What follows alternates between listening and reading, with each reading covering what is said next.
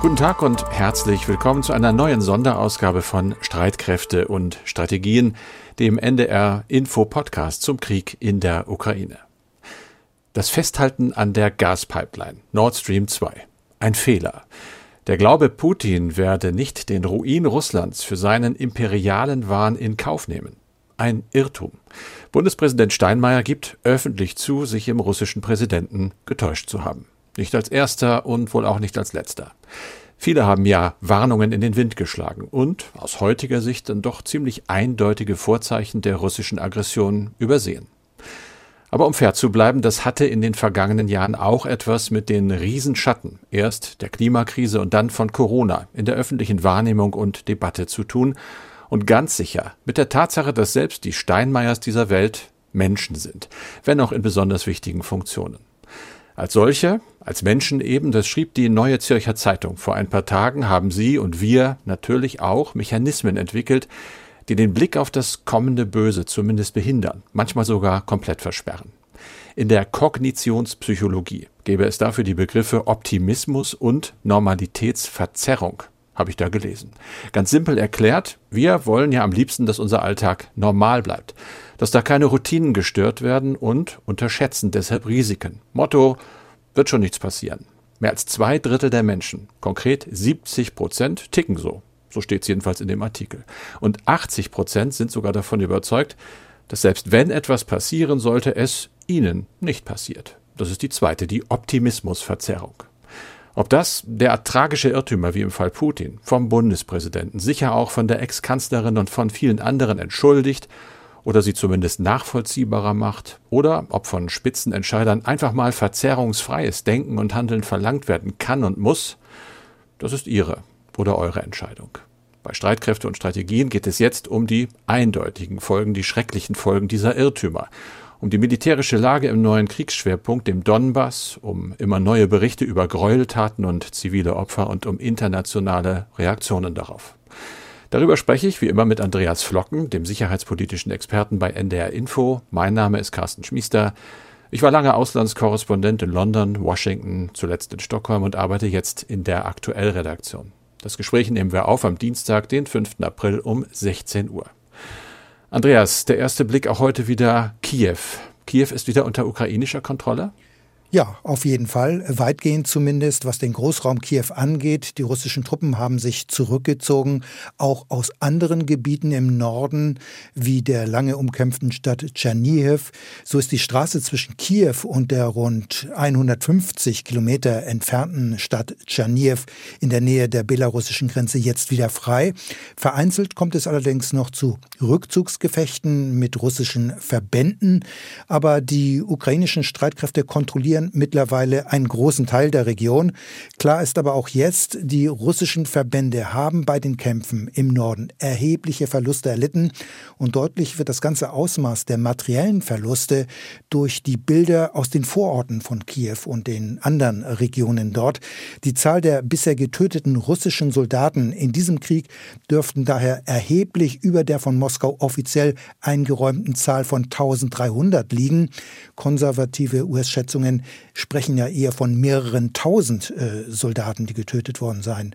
Denn in den Ortschaften um Kiew, die jetzt von den ukrainischen Streitkräften kontrolliert werden, sind ganze Straßenzüge übersät mit zusammengeschossenen und zerstörten russischen Gefechtsfahrzeugen. Und das ist auch ein Beleg für den heftigen Widerstand, der von ukrainischer Seite geleistet worden ist dort. Äh, diese ukrainischen Soldaten haben offenbar vor allem aus versteckten Stellungen oder auch aus dem Hinterhalt die russischen Verbände attackiert. Und das gilt auch für die russischen Nachschubwege, die ja beim Vorrücken in den ersten Wochen nach Beginn des Angriffs immer länger wurden und zudem wurden sie dadurch weitgehend ungeschützt und damit auch verwundbar.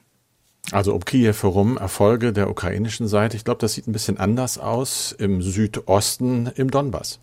Ja, das ist ja jetzt künftig äh, der russische Schwerpunkt. So ist es ja angekündigt worden. Aber man muss zunächst einmal sagen, die Militärführung ist ja immer noch dabei, ihre Verbände aus dem Norden zurückzuziehen. Ich spreche jetzt von der russischen Militärführung. Und das hm. Ziel ist ganz offensichtlich, dass sie dann in den Donbass verlegt werden. Und eine wichtige Rolle spielt dabei weiterhin auch Belarus. Denn vor allem allem hier werden die angeschlagenen Verbände nun neu formiert, möglicherweise auch ganz neu aufgestellt. Und das geht nicht von heute auf morgen. Und dann werden diese Verbände in ihre neuen Einsatzräume verlegen. Der neue Schwerpunkt ist ja, wie gesagt, die Ostukraine. So hat es die russische Militärführung auch angekündigt. Genauer der Donbass mit den selbsternannten Volksrepubliken Luhansk und Donetsk. Hier werden sich die Kämpfe vermutlich konzentrieren in den nächsten Tagen. Russische Truppen stehen aber weiterhin vor der Millionenstadt Charkiw und die Stadt wird auch immer wieder unter Feuer genommen. US-Militärexperten gehen aber davon aus, dass der Großteil dieser Verbände Richtung Süden vorrücken wird und die Kräfte sich dann in die Richtung bewegen, um den Donbass zu verstärken. Und die Regierung in Kiew geht davon aus, dass Russland 60.000 Reservisten einberufen wird. Ob das aber auch alles so kommt, das ist noch offen. Aber im Donbass steht der größte Teil der ukrainischen Streitkräfte. Bisher war die Rede von ungefähr rund 50.000 Soldaten. Das heißt, da wird es noch ein bisschen dauern, bis es wieder zu signifikant verstärkten Kampfhandlungen kommt. Die gibt es aber ja weiterhin unter anderem in Mariupol. In der Tat, in der Hafenstadt mhm. Mariupol äh, gibt es weiterhin schwere Kämpfe und noch immer leisten dort seit Wochen, muss man sagen, ukrainische Kräfte heftigen Widerstand, aber es befinden sich weiterhin Tausende von Zivilisten in der Stadt. Geplant war ein erneuter Versuch, Fluchtkorridore einzurichten. Bisher gab es ja immer wieder das Problem, dass die vereinbarten Feuerpausen dann doch nicht eingehalten worden sind. Ob es diesmal klappt, das ist unklar. Und trotz der Kämpfe und der schockierenden Bilder aus Butscha setzt die Ukraine weiter auf Verhandlungen. Es hat erneut eine Gesprächsrunde gegeben im Videoformat. Über deren Inhalt wurde allerdings nichts bekannt. Carsten, die Gräueltaten in Butscha, die vielen ermordeten Zivilisten bewegen die Welt. Butscha ist aber offenbar kein Einzelfall. Es gibt Berichte über ähnliche Grausamkeiten auch in anderen Städten. Das haben zum Beispiel Kolleginnen und Kollegen des RBB recherchiert. Ja, und sie kommen tatsächlich zu der Erkenntnis, dass Butcher eben kein schrecklicher Einzelfall ist, höchstwahrscheinlich. Das ist ja auch plausibel. Äh, wir wissen, dass in anderen Städten grausam gekämpft wird. Wir haben Bilder aus Mariupol auch gesehen, äh, das Theater, das dort bombardiert wurde. Aber es gibt eben immer mehr Aussagen, die jetzt kommen. Und das hat das Team von RBB24 Recherche mal ein bisschen zusammengeführt. Ergebnis, Zivilisten seien auch an anderen Orten, ich zitiere, willkürlich hingerichtet worden. Da wird von einer Frau berichtet, die erzählt hat, dass sie in ihrer Datsche mit ihrem Mann und ihrer Tochter am 9. März in die Gewalt russischer Soldaten geraten sei. Die Soldaten hätten ihren Mann einfach so willkürlich erschossen, nachdem sie von ihm Zigaretten wollten und der offenbar keine hatte. Die Frau ist dann mit ihrer Tochter geflohen. Woanders äh, soll ein Mann erschossen worden sein, weil in seinem Auto eine Tarnjacke gefunden worden sei. Darüber hat auch die Times berichtet. Äh, es soll dann zu mehrfachen Vergewaltigungen der Frau dieses Mordopfers gekommen sein. Die ist später geflohen. Da ermittelt, wie in vielen anderen Fällen mittlerweile auch die ukrainische Generalstaatsanwältin. Es gibt jetzt ja eben das Bemühen, in Vorbereitung von möglichen späteren Kriegsverbrecherprozessen Beweise zu sammeln. Darüber haben wir gestern auch äh, geredet. Es hat sich auch noch das Hochkommissariat für Menschenrechte der Vereinten Nationen zu Wort gemeldet und eben bestätigt, was die Kollegen vom RBB sagen, nämlich dass es zunehmend Hinweise auf gezielte Tötungen gebe. Diese kämen einem Kriegsverbrechen gleich. Es gibt von der russischen Seite natürlich nach wie vor ja die Dementis, die sagen, das waren wir gar nicht, das ist alles äh, Fake der ukrainischen Seite, die wollen uns das in die Schuhe schieben. Da hat jetzt die New York Times und andere Medien haben zum Beispiel Satellitenbilder veröffentlicht aus Bucha und aus anderen Orten, wo gesagt wurde, die Leichen seien erst nach dem Abzug der Russen dort abgelegt oder drapiert worden. Und das seien ja auch gar keine Toten gewesen, sondern Schauspieler. Aber diese Satellitenfotos angeblich beweisen, dass auf den Straßen eben noch während die Russen dort waren, diese Toten schon gelegen haben. Das internationale Entsetzen über diese Kriegsverbrechen ist weiter groß und es wird immer größer. Viele verlangen jetzt noch härtere Strafmaßnahmen gegen Russland. Was ist da schon passiert und was könnte noch passieren und was könnte noch kommen? Es gibt offenbar neue Sanktionen seitens der EU-Kommission. Die hat einen Vorschlag für ein umfangreiches weiteres Paket vorgestellt. Ursula von der Leyen, die Kommissionspräsidentin, ganz wesentlich ein Importverbot für Kohle ist dort angedacht. Die EU importiert pro Jahr russische Kohle im Wert von vier Milliarden Euro. Das ist also sehr viel Geld. Allerdings hat von der Leyen noch nicht gesagt, ab wann dieses Verbot gelten würde. Man hört über die deutsche Presseagentur aus dem Wirtschaftsministerium, dass Minister Habeck das wohl grundsätzlich äh, befürwortet und unterstützt, weil er ja ohnehin möchte, dass wir von russischen Energieimporten unabhängig werden. Es geht aber noch weiter. Ein vollständiges Transaktionsverbot für vier große weitere russische Banken wird angekündigt von der EU. Die machen alleine fast ein Viertel des Marktanteils im russischen Bankensektor aus. Russische Schiffe oder von Russland betriebene Schiffe sollen nicht mehr in EU-Häfen einlaufen dürfen mit Ausnahmen etwa was die Lieferung von Lebensmitteln, humanitärer Hilfe oder Energie angeht. Die russische Wirtschaft soll weiter geschwächt werden mit einem Sanktionspaket im Rahmen von etwa 10 Milliarden Euro. Da geht es um hochmoderne Quantencomputer, um Holz, Zement, Meeresfrüchte, die nicht mehr in die EU importiert werden dürfen.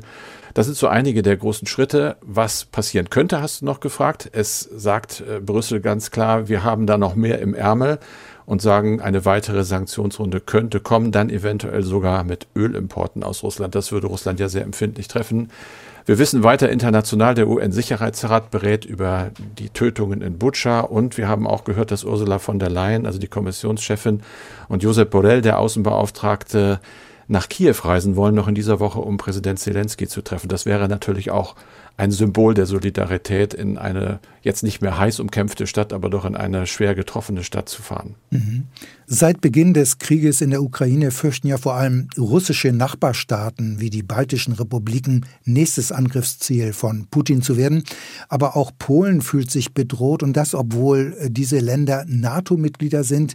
Nicht in der NATO ist die Republik Moldau. Das kleine Land hat eine Grenze mit der Ukraine und das Land ist ebenfalls besorgt.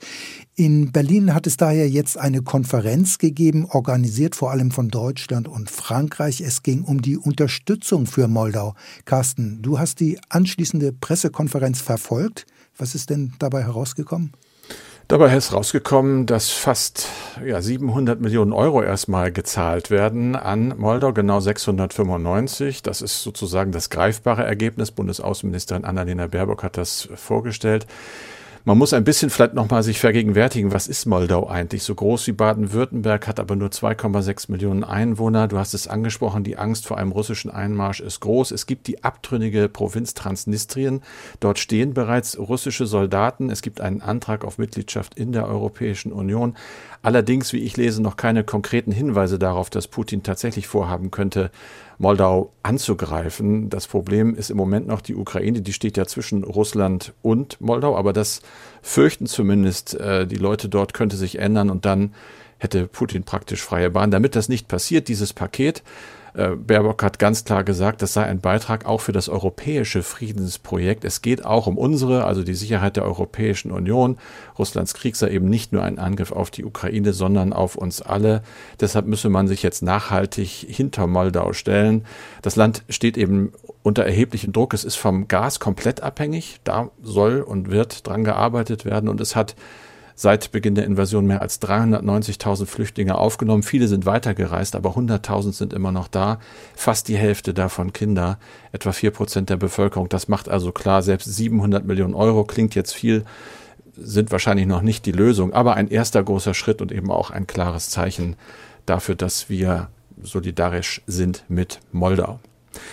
Andreas, ein anderes Thema. Ich habe es am Anfang kurz angesprochen. Steinmeier sagt, ich habe mich geirrt. Andere tun sich noch ein bisschen schwer damit. Wieder andere haben es auch schon angedeutet. Man sagt eigentlich immer noch lieber wir als ich. Aber ganz generell gucken wir ja alle zurück, einigermaßen verdattert, enttäuscht, entsetzt, traurig, fassungslos. Was ist mit der deutschen Russlandpolitik? Ist die wirklich so krachend gescheitert?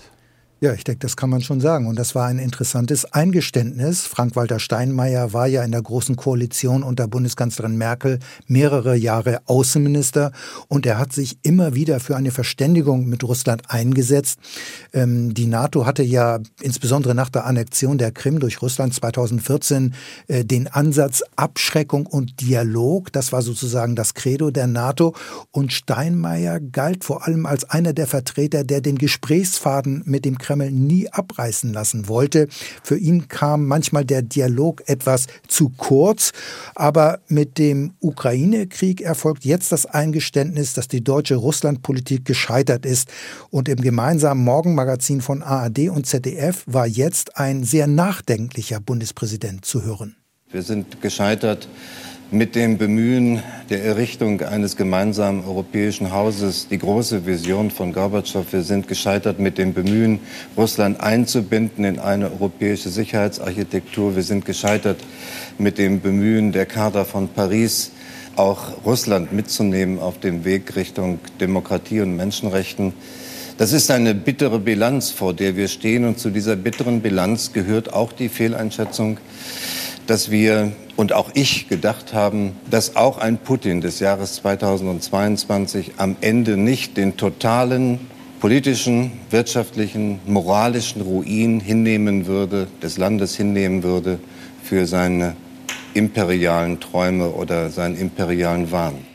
Ja, das ist in der Tat eine bittere Erkenntnis, denn damit stürzt eine Säule der deutschen Außenpolitik ein, denn der Ansatz war ja immer, eine wirtschaftliche Verflechtung könne für Sicherheit und Stabilität in Europa sorgen. Gerade nach dem Fall der Mauer und der deutschen Einheit herrschte Euphorie. Russland war ein Partner, kein Gegner mehr. Außerdem dürfen wir nicht vergessen, ohne die Zustimmung der Sowjetunion, ohne Russland gäbe es keine deutsche Einheit. Und nach dem Ende der Ost-West-Konfrontation galt zudem der Grundsatz in der deutschen Außenpolitik, Sicherheit könne es nur mit Russland geben, nicht gegen Russland. Nun also die große Ernüchterung. Bundespräsident Steinmeier räumt ein, dass Deutschland die Warnungen der Osteuropäer vor Russland hätte ernster nehmen müssen. Er meint damit vor allem seine Zeit als deutscher Außenminister, gerade die Kritik der Osteuropäer an der Pipeline Nord Stream 2. Das Festhalten an diesem Projekt, so sagt der Bundespräsident jetzt, habe Deutschland viel Glaubwürdigkeit bei den osteuropäischen Partnern gekostet. Und das ist für Steinmeier viel schlimmer als der milliardenschwere schwere Verlust durch den Stopp der Pipeline. Nun hat er aber ja auch so sinngemäß gesagt, ein Neuanfang äh, in den Bemühungen um den Ausgleich zwischen den Ländern oder äh, ja, ein Neuanfang im Versuch, wieder zur Zusammenarbeit zu kommen, könne es unter Putin nicht geben. Die bisherige Russlandpolitik ist gescheitert. Es fragt sich aber, ja, Russland wird ja da bleiben. Was machen wir denn in Zukunft? Ja, das ist eine wichtige Frage, auf die es im Augenblick vermutlich noch keine letzte Antwort gibt. Also ich würde sagen, die Antwort ist offen, denn ein weiter so kann und wird es nicht geben. Das sagt ja der Bundespräsident selbst. Und viel hängt vom Ausgang des Ukraine-Krieges ab und auch, ob der Krieg möglicherweise Folgen hat für die Machtstrukturen im Kreml selbst. In der europäischen Sicherheitsordnung ist für Russland jedenfalls erstmal kein Platz mehr, denn diese Sicherheitsordnung basiert auf Werten und Normen, rechtlichen Normen, also dass die territoriale Integrität von Staaten nicht verletzt wird. Und das alles sind ja offenbar Werte, die Putin nicht sieht, die er nicht haben will. Und wir erleben derzeit ja jetzt, vor allem auch in der Sicherheitspolitik, die von Bundeskanzler Scholz verkündete Zeitenwende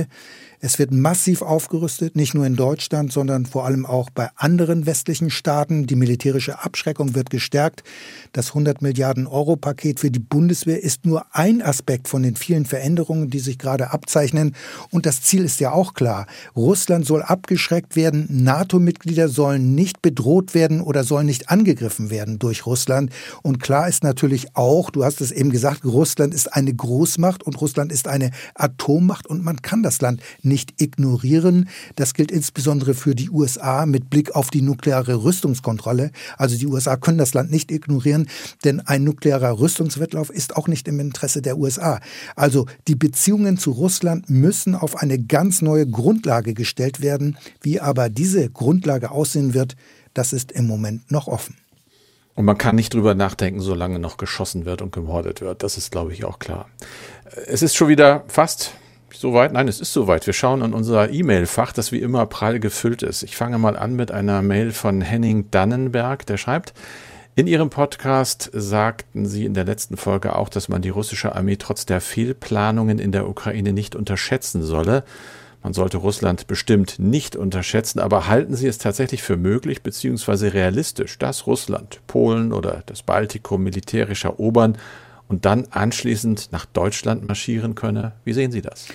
Also ich denke mal, die Balten und die Polen, wir haben es ja eben auch angesprochen, fühlen sich weiterhin von Russland bedroht. Und ich denke, diese Bedrohungswahrnehmung ist unabhängig von der jeweiligen militärischen Lage in der Ukraine. Das heißt also, der russische Angriff auf die Ukraine wird trotzdem geradezu als Bestätigung für diese Befürchtung und äh, der Balten gesehen, dass eben Russland gefährlich ist. Und vor diesem Hintergrund wird ja auch im Augenblick ja gerade diese militärische Präsenz der NATO an der Ostflanke massiv erhöht. Und damit soll, wie gesagt, die Abschreckung gestärkt werden. Das heißt, ähm, auf diese Weise will man eben Russland vermitteln, dass ein Angriff nicht erfolgreich sein würde, weil man eben es dann mit dem stärksten Militärbündnis der Welt zu tun hätte. Und ich denke, denke, in diesem Kontext äh, funktioniert die ähm, Abschreckung der NATO und ein russischen Angriff auf die osteuropäischen NATO-Länder oder auch auf Deutschland kann ich mir daher im Augenblick sehr, sehr schwer vorstellen. Also ich kann mir das überhaupt nicht vorstellen, um das mal präziser zu sagen. Also Russland hat ja im Augenblick selbst massive Probleme in der Ukraine, wie wir sehen, für viele völlig überraschend. Und es gibt auch zurzeit ein militärisches Patt durch diesen heftigen Widerstand in der Ukraine. Und damit hat man im Kreml mit Sicherheit nicht äh, gerechnet. Und das liegt aber auch alles auch an den Waffenlieferungen für die Ukraine. Ukraine und natürlich auch an der westlichen Geschlossenheit. Hubertus Bürgstein aus Brühl hat eine Mail geschrieben, sicherlich unter dem Eindruck der vielen Bilder und Berichte aus Butscha. Gibt es eigentlich Armeen auf der Welt, die einen Ehrenkodex haben, den alle Soldatinnen und Soldaten unterschreiben müssen? Ein Kodex, der dazu verpflichtet, keine Kriegsverbrechen zu begehen. Gehören die russische und die ukrainische Armee dazu und was ist mit der Bundeswehr? Und falls es so etwas gar nicht gibt, warum nicht? Also es gibt das humanitäre Völkerrecht und darin sind die Regeln festgelegt, an die sich alle Kriegsparteien zu halten haben. Also das humanitäre Völkerrecht gilt sowohl für die russischen als auch für die ukrainischen Streitkräfte. Da müssen die einzelnen Soldatinnen und Soldaten nicht extra etwas unterschreiben. Und diese Regeln sind natürlich viel mehr und viel stärker als ein Ehrenkodex. Das sind klare Bestimmungen und eine zentrale Regel ist, dass nur militärische Einrichtungen und Soldaten bekämpft werden dürfen. Also sogenannte Kombattanten. Zivile Einrichtungen wie zum Beispiel Krankenhäuser dürfen nicht das Ziel von Angriffen sein. Auch auf Soldaten, die sich erkennbar ergeben, darf nicht mehr geschossen werden. Das humanitäre Völkerrecht enthält eine Vielzahl von Regelungen. Es geht da auch um Sanitäter, die sind zwar Soldaten, sie sind aber keine Kombattanten. Sanitäter sind ja auch als solche zu kennzeichnen durch ein rotes Kreuz. Und ein anderer Aspekt ist der Umgang auch mit Kriegsgefangenen. Die sind nicht rechtlos, dürfen also auch nicht öffentlich vorgeführt werden. Wir hatten ja hierüber auch schon mal drüber gesprochen.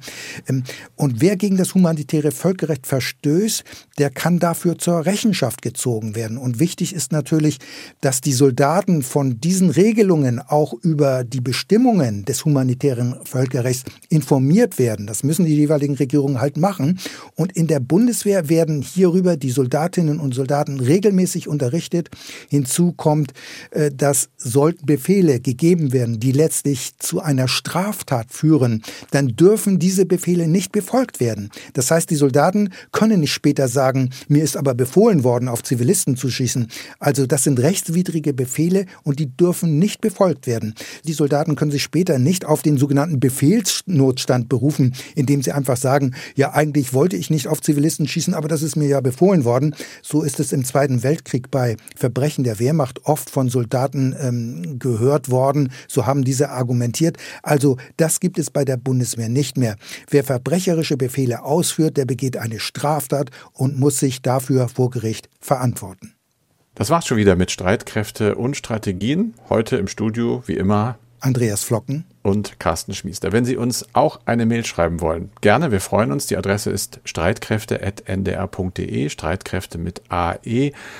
Die Folgen unseres Podcasts gibt es in der ARD Audiothek und auch von uns heute wieder einen Podcast-Tipp.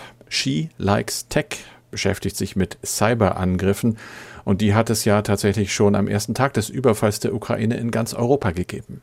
Ich bin Svea Eckert und in der neuen Folge von She Likes Tech geht es um den Ausfall der Steuerung bei tausenden Windkraftanlagen, auch hier bei uns in Deutschland Schuld daran mutmaßlich russische Hacker. Welche Gefahren birgt der Cyberkrieg, der parallel im Stillen läuft und wie wahrscheinlich ist eigentlich ein totaler Blackout, ein Stromausfall? Das bespreche ich mit einer Top-Expertin. Den Podcast gibt es auch in der Audiothek, der Audio-App der ARD.